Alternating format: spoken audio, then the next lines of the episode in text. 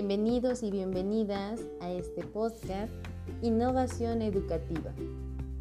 con el tema Elementos de la didáctica relacionados con los objetos de aprendizaje en un entorno virtual. Su servidora es Noemí Vázquez y soy nueva en estos foros, pero me entusiasma mucho el hecho de poder dar mi opinión sobre este tema y que pueda ser escuchado y analizado por ustedes. Comenzamos en unos momentos.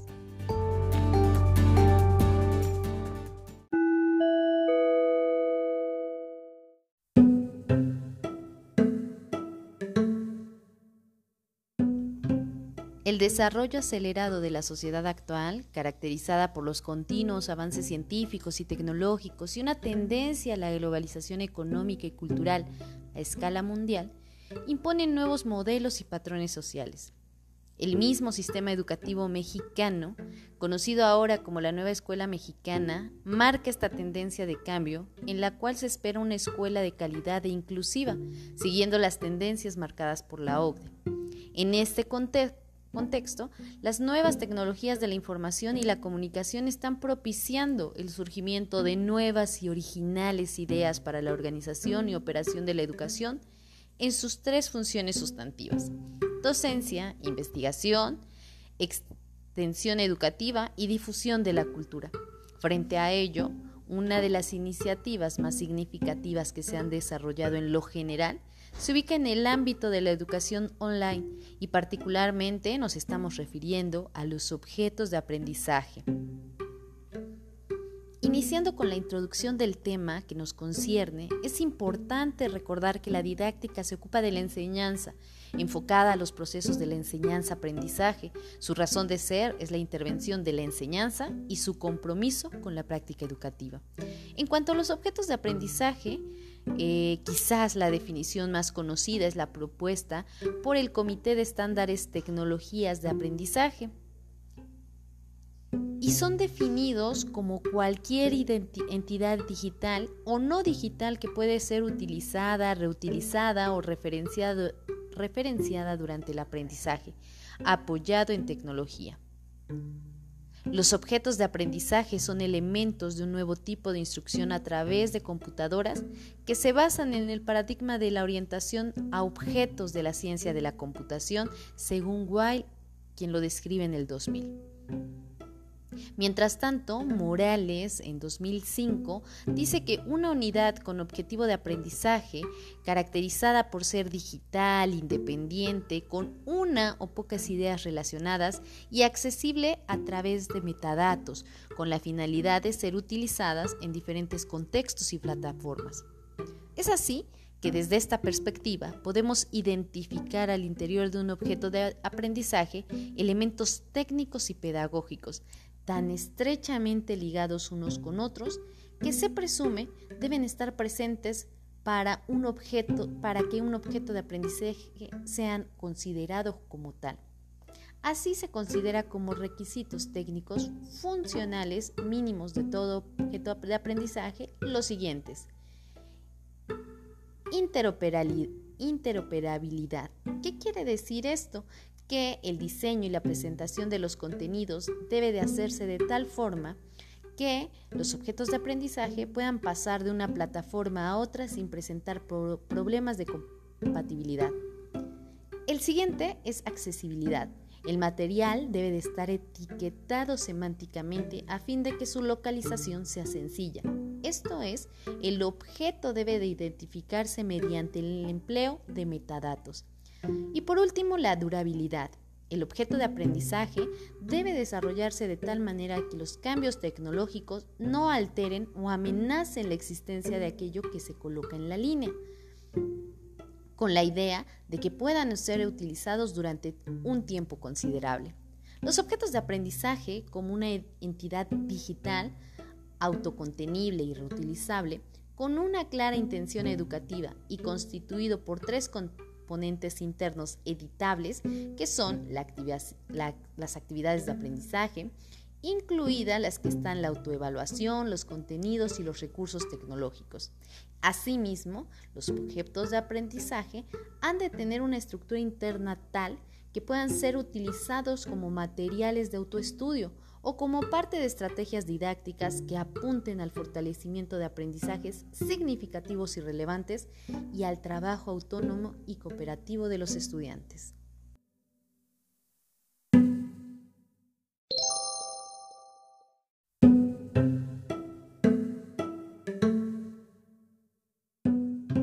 Enseñar y aprender desde la virtualidad hoy día requiere docentes capaces de transformar la praxis pedagógica, utilizando las nuevas tecnologías de la información y comunicación para atender a los estudiantes y enfrentar los desafíos culturales y técnicos que lleven a un camino dinámico y complejo en el que qué enseñar, cómo enseñar y para qué enseñar. Estas condiciones propician un proceso de aprendizaje personalizado y colaborativo y una acción docente que busca satisfacer las necesidades e intereses de los estudiantes para el desarrollo de sus capacidades mediante la interacción de un contexto virtual, aunado a las necesidades del entorno de la pandemia, la cual ha venido a acelerar este proceso de virtualidad de la educación. Se propone el modelo, un, modelo didáctico cuya premisa básica parte de una concepción constructivista de la educación que considera dentro del acto didáctico los procesos de aprender a pensar y de aprender a aprender como mecanismos, que no solo favorecen el autoconocimiento de los procesos cognitivos, sino que ayudan al aprendiz a identificarse y a diferenciarse de los demás. Barriga, en 2009, indica que las nuevas exigencias dirigidas a la profesión docente demandan que sean los profesores los responsables de la alfabetización tecnológica de sus estudiantes y del dominio de una diversidad de competencias requeridas en el contexto de las exigencias de la sociedad del conocimiento. Lagos, en 2010, nos expresa que las TICs se han vuelto una herramienta indispensable para la mayoría de las actividades del docente. Así ofrece una variedad de recursos para utilizarlas en las aulas y enriquecer el proceso enseñanza-aprendizaje. El mundo digital se va incorporando poco a poco a las instituciones educativas, pero la tecnología por sí sola no mejora la calidad del proceso de enseñanza-aprendizaje es necesario un cambio en la forma de enseñar y aprender, porque si no, se caerían los mismos errores de la educación tradicional. Por ello, es importante conocer los elementos que permiten que la educación virtual se lleve a cabo de manera fructífera. No se puede seguir enseñando a las generaciones del futuro con los medios del pasado.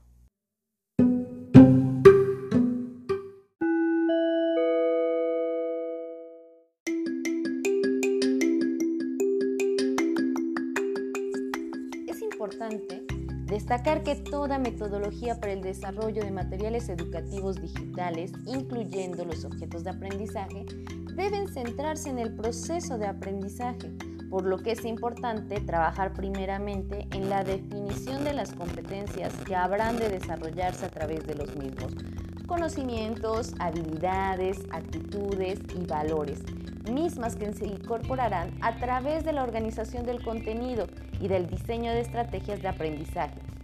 Asimismo, la autoevaluación de lo aprendido deberá ser específica y evidente, demostrando a través del producto integrador la construcción y la transferencia del conocimiento. Recordemos que el plan de clase es una guía de apoyo que usamos los docentes para conducir las clases del curso o de la asignatura y lograr así aprendizajes y competencias que se proponen en cada una de ellas.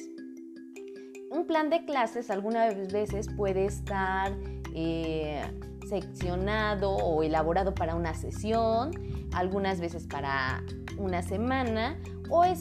eh, específicamente para el semestre. Eh, dentro del proceso didáctico se puede agrupar de la siguiente manera, objetivos, contenido, metodología y enfoque de las clases, actividades, recursos, medios y materiales para el desarrollo de las clases y por último, el resumen y evaluación de cada clase. Eh, los elementos habituales de un plan de clase, como lo hemos estado revisando, va a ser el tema, la fecha, el título de la unidad, un título de la clase, el nivel de los estudiantes, hora y periodo de la clase y el nombre del profesor.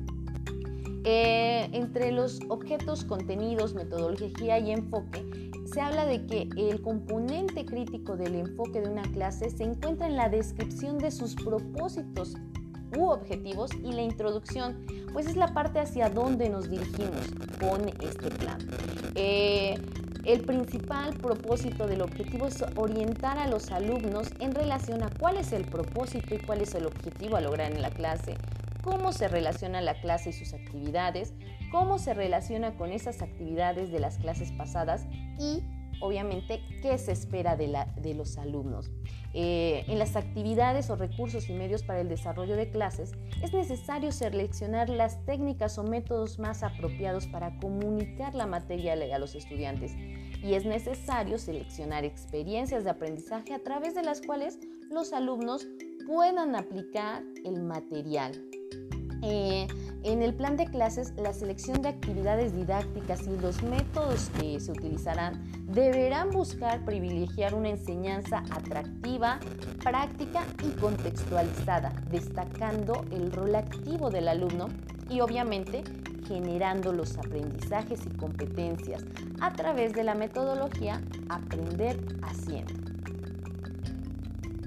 Eh, dentro de un plan de clase vamos a ver los recursos, los medios y los materiales a usar. estas son las herramientas físicas que nos van a ayudar a lograr nuestro fin. Eh, en el plan de clase deben seleccionarse las ayudas eh, que nos van a apoyar para el logro de objetivos y el contenido de la clase y deben de planificarse anticipadamente para tener estas ayudas disponibles si no lo planificamos con anterioridad, lo más seguro es que si solamente lo hacemos em, por hacer, no lograremos los objetivos del aprendizaje. Y por último, se recomienda que se realice un, resumen de la clase. Em, una retroalimentación de la clase y así evaluar el avance de los alumnos hacia los objetivos.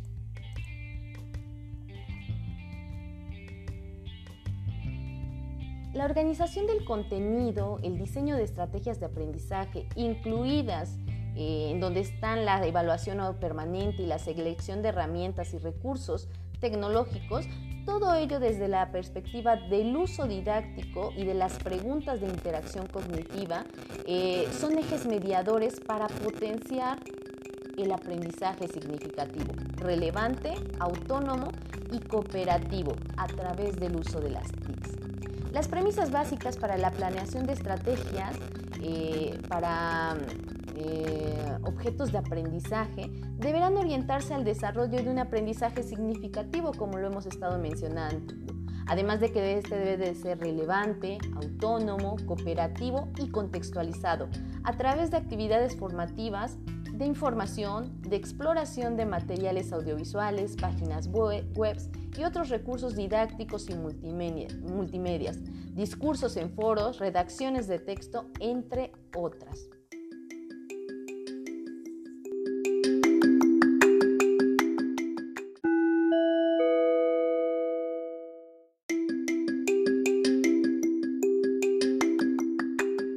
La planificación de una materia exige precisar las estrategias metodológicas de enseñanza y aprendizaje más pertinentes para el desarrollo y adquisición de las competencias establecidas, así como los criterios de evaluación de dichas competencias. No sé si recuerden eh, que actualmente las exigencias competenciales de carácter genérico tienen mucho que ver con los aspectos no solo del conocimiento de las disciplinas, sino del saber hacer. Por ejemplo, con el uso y manejo de las TIC, de los procedimientos para trabajar en equipo y para poseer una comunicación más efectiva y del saber estar en un continuo proceso de cambio, en una sociedad globalizada, multicultural y tecnológica, lo que nos está exigiendo que tengamos una actitud creativa de reflexión y de autoperfeccionamiento. Trabajar en este sentido nos obliga, sin duda, a cambiar el planteamiento metodológico y utilizar nuevas estrategias más activas y participativas en las que el alumno sea responsable también de su proceso de aprendizaje, ambientes de aprendizaje más grupales que permitan el desarrollo de las competencias ligadas a los ámbitos del saber hacer y sobre todo del saber estar. Eh, estas crecientes y diferenciadas necesidades no se pueden entender con la estructura educativa tradicional y las metodologías que desde ahí se ofrecen. Por eso es que se exigen nuevos cursos y nuevas estrategias didácticas innovadoras en pues la educación, atendiendo a parámetros como flexibilidad, accesibilidad, adaptabilidad de los procesos enseñanza-aprendizaje. Las TIC mejoran la enseñanza, obviamente, y permiten trabajar a cada uno a nuestro ritmo y mejoran el trabajo colaborativo de los alumnos. Permiten el acceso a más información y ofrecen una presentación de los contenidos, facilitando el autoaprendizaje y la individualización de la enseñanza. En algunos casos, las TICs despiertan una alta motivación debido a la novedad tecnológica y la multivariedad metodológica empleada y por la presentación de un formato innovador, ágil y atractivo que va a facilitar la interacción de los contenidos. Hay que considerar también que su potencial está en la complementariedad de otros recursos y no en su exclusividad. Es por eso la importancia de los objetos de aprendizaje, hasta el punto que no es posible tampoco descartar lo que se usa comúnmente como un libro de texto, sino complementarlo con todo el proceso de aprendizaje y el uso de herramientas didácticas.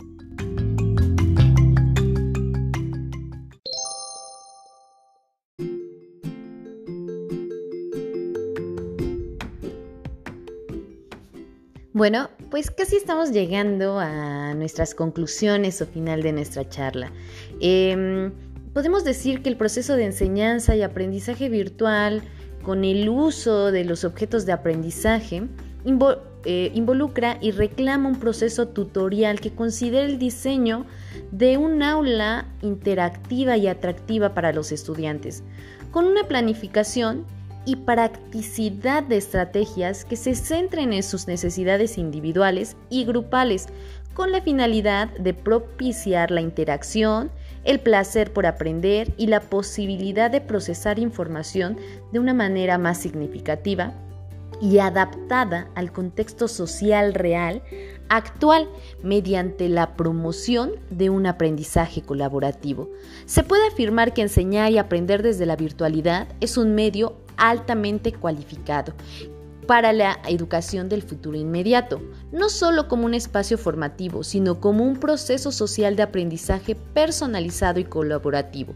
con una acción docente que pretende satisfacer las necesidades e intereses del grupo de estudiantes en la búsqueda del desarrollo de sus, de sus capacidades mediante su interacción en el contexto virtual. Todo ello a través del apoyo mutuo y la colaboración, aunados a un clima de libertad, tolerancia y cuidado en el que los estudiantes viven y experimenten que el educador es también educado, lo que encamina a generar autonomía e independencia personal del aprendiz, para que éste pueda transformar su medio de manera activa y según los avances que la sociedad presenta. Entonces, sería el reflejo de una enseñanza y aprendizaje virtual proactivo, cooperativo, dinámico, que busca la transformación educativa que necesita el contexto social actual. Hay que recordar que se enseña para aprender y se aprende para enseñar. Un gusto saludarles, me despido, su amiga Noemi Vázquez, em, nos vemos en nuestro siguiente podcast, cuídense mucho, hasta luego.